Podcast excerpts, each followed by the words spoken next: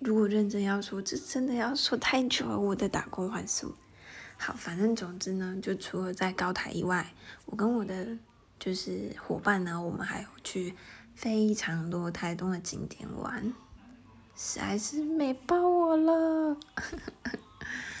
那比较特别是因为你知道，在台东，我们就是只骑摩托车，基本上呢，就是四十分钟起跳。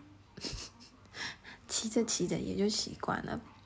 那我们还有，我们还去追求。什么叫追求呢？因为热气球它除了在鹿野高台以外，它在其他的点也会有展球，所以我们就小小的追了球一下，跑去三仙台。我们为了去三仙台追球，凌晨三点就从高台骑摩托车到三仙台，你知道那有多远吗？而且半夜三点。真的超冷，那我们还一度面临了机车没油的情况，超紧超紧张的。而且我们抵达三仙台之后，还发生小插曲，就是我和伙伴跌倒，然后整个腿都是伤口。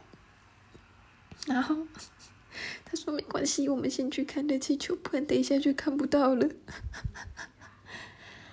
但是我们真的觉得真的是去对了，虽然说我去的时候大家已经在收球。不过真的很漂亮，因为你在山前来靠近海边，虽然说起球很困难，不过你就看热气球搭配着日出，天哪，这是真的很漂亮。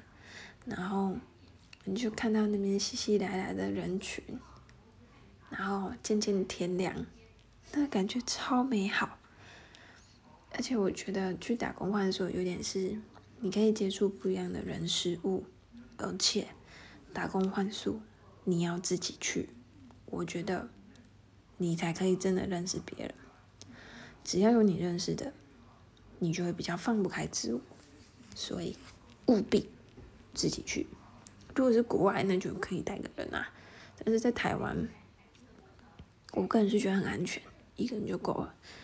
但是，就是大家一定要慎选，因为其实很多打工换宿地方，他可能会。跟你说是打工换宿，实际上他就是要廉价劳工，所以大家去打工换宿之前，讯息一定要查清楚。而且其实有很多管道可以询问，就很多嗯背包客的，就是社团啊或是什么的，大家都可以询问。而且我这次去打工换宿的时候，我还实施小小的半环岛，我是自己骑摩托车从台南，然后。南回下台东的，真是很棒哎！就是你不做，你真的不知道你自己会做什么样子。